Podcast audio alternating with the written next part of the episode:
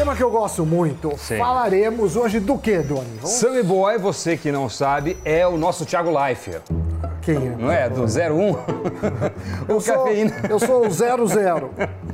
Do, O Sammy Boy é eu o tô nosso sendo 00. game... Estão me, me desprezando. é, game maníaco? Qual que é? a- Eu sou um gamer. Nosso gamer. Mas eu sou um é o nosso gamer jogador. É. 40 a mais. eu Você não jogo- tem aquelas cadeiras assim, Não, todas. vou- se alguém quiser mandar toda cadeira, toda podia- diferente. A gente podia ter umas cadeiras aqui. É. Mas eu- gamer? É, porque são confortáveis, creio eu, não? É, não sei. Mas o que isso tem a ver com investimento, Sammy Boy? Nada, não, tem sim. A gente sempre fala de diversificação, que é importante, sei o que lá, mas é, às vezes a gente não fala de oportunidades e game não deixa de ser uma indústria é, pouco correlacionada com outras. Por exemplo, com petróleo. É. Tem um pouco de relação, mas com ah, banco. Então pode ser uma bela diversificar na carteira.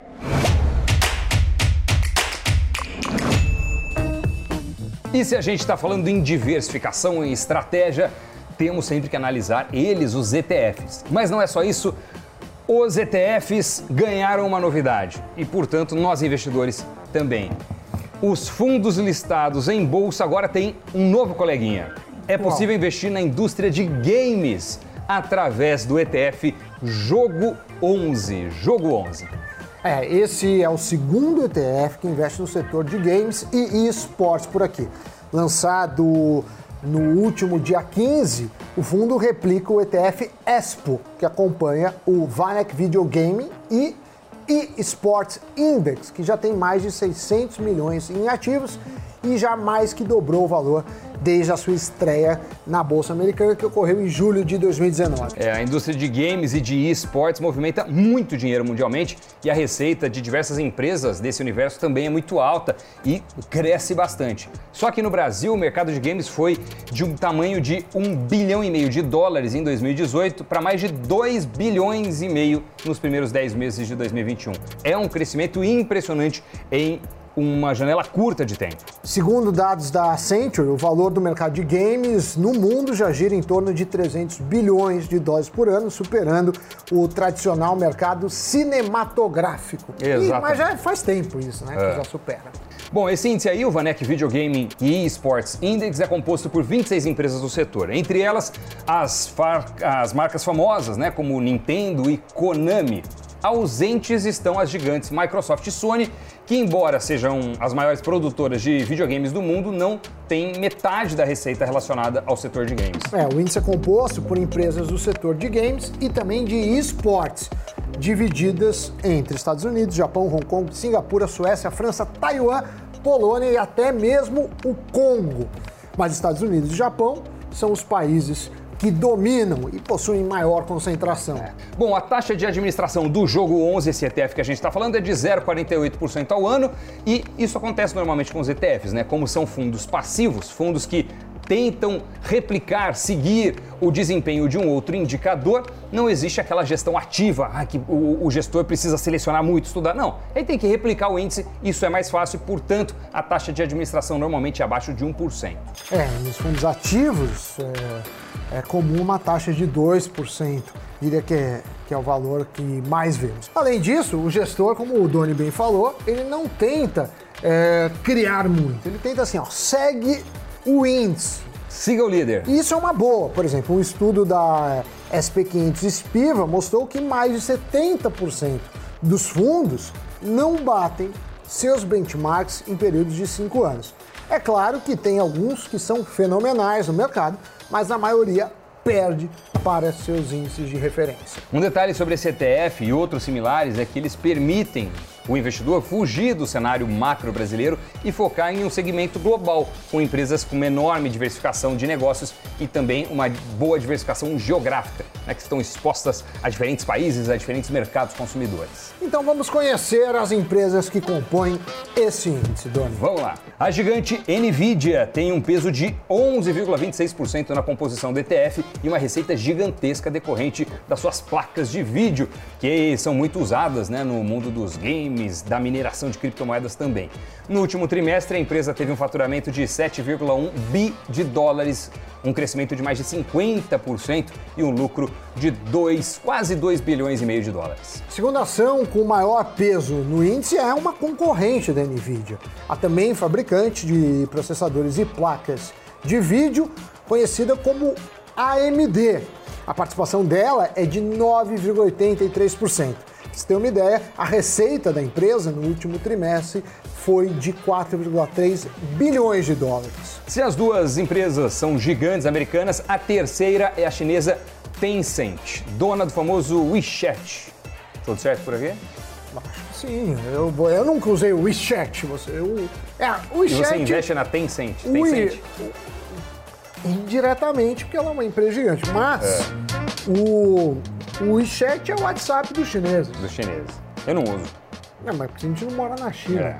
Agora, a empresa teve uma receita bilionária no terceiro trimestre do ano passado, mais de 142 bilhões de dólares, e tem uma participação de 7% na composição do ETF.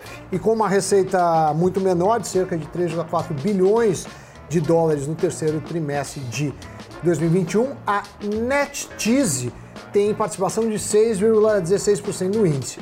A empresa presta serviços online de conteúdo, comunidades, comunicações e comércio, tudo voltado para o mundo de games e esportes. A Roblox, dona do jogo mais popular do mundo, do mesmo nome, é responsável por pouco mais de 6% do índice e uma receita de quase 650 milhões de dólares. É, já jogou? Eu já vi, porque é jogo para criança. É. Aí, uma vez tinha uma, um menininho que estava jogando isso e eu estava com o senhor Pilico, que é meu filho. E aí a gente foi ver lá o jogo, mas não me encantou e nem encantou o Pililico. Não sei não. por causa da idade, sei lá. É. mas é uma febre de fato. Pililico já está muito avançado, muito crescidinho é. para este jogo. Agora, a próxima empresa eu tenho uma certeza, que o Doni conhece. Você hum. conhece o Mario o mascote da gigante japonesa Nintendo, que marcou a vida de várias gerações e até hoje é uma das maiores empresas de game do mundo. O quarto de Senhor Pililico, inclusive, é do Mario Bros. Temático. A Nintendo representa 5,41% no índice e apresentou receitas trimestrais de 3 bilhões de dólares no último balanço divulgado. Entre as 10 principais empresas do índice, a desenvolvedora de jogos Unity Software foi a que apresentou a menor receita no período de julho a setembro setembro do ano passado. Foram 286 milhões de dólares e a companhia tem uma participação de pouco mais de 5% na composição do ETF. De Singapura, o conglomerado de tecnologia e entretenimento Online C é responsável pelas famosas marcas Shopee e Garena. E eles têm um peso de 4,95. No terceiro trimestre de 2021, a empresa apresentou uma receita de 2,7 bilhões de dólares. Outra companhia de muitos anos no mercado nesse índice é a Bandai Namco, famosa pelo Pac-Man. A empresa possui participação de 4,6% na composição do fundo de índice e teve uma receita de cerca de 1 bilhão e 900 milhões de dólares no último trimestre. E chegamos por fim à décima empresa, estou falando da Take-Two. Ela tem uma participação de 4,53% e ela é desenvolvedora de jogos muito importantes como o GTA, que eu adoro, e a série 2K. Ela teve uma receita de 858 milhões de dólares no último trimestre. Sammy Boy, além dessas empresas, Sim. também fazem parte da composição do ETF Jogo 11 algumas outras. Várias outras. Muito conhecidas dos, dos nossos, gamers, dos, gamers Do, dos, millennials, dos, millennials, da geração geração mais 2000 e X. Exato. Então, como eu não faço parte dessa geração e o Sammy Boy também não, não mas menos ainda. vamos chamar um, um, representante. um, representante. aqui. Quem John, tem voz favor, de fala. Quem tem voz. Enquanto isso, vamos é... fazer malabarismo com dois. Eu. Por favor, John. malabarismo com Eu vou fazer o seguinte: temporariamente eu vou abrir mão do meu microfone. Não, não acho que dá aqui.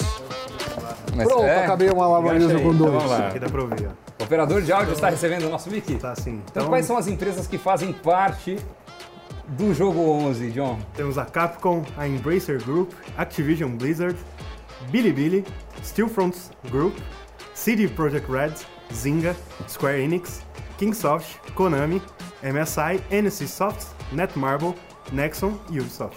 Evidentemente, todas. Muito obrigado, John. Você vai ganhar Obrigado, uma. você vai ganhar. vai uma partida no game com o Sammy Boy. Muito bem.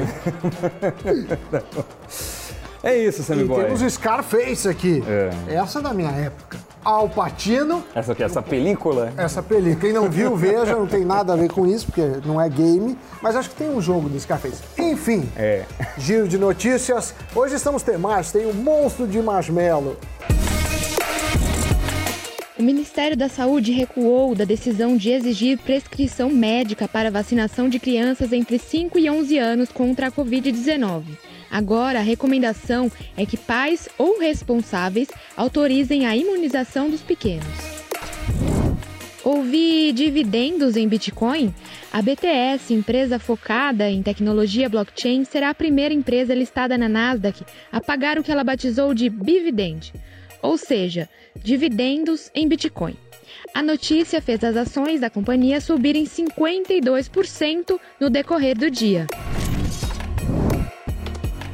Ela fugiu do matadouro e se tornou a Pigcasso.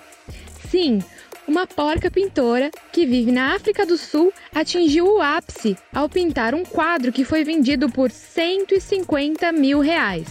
A artista já tem galeria de arte própria e bateu o recorde anterior alcançado por um chimpanzé.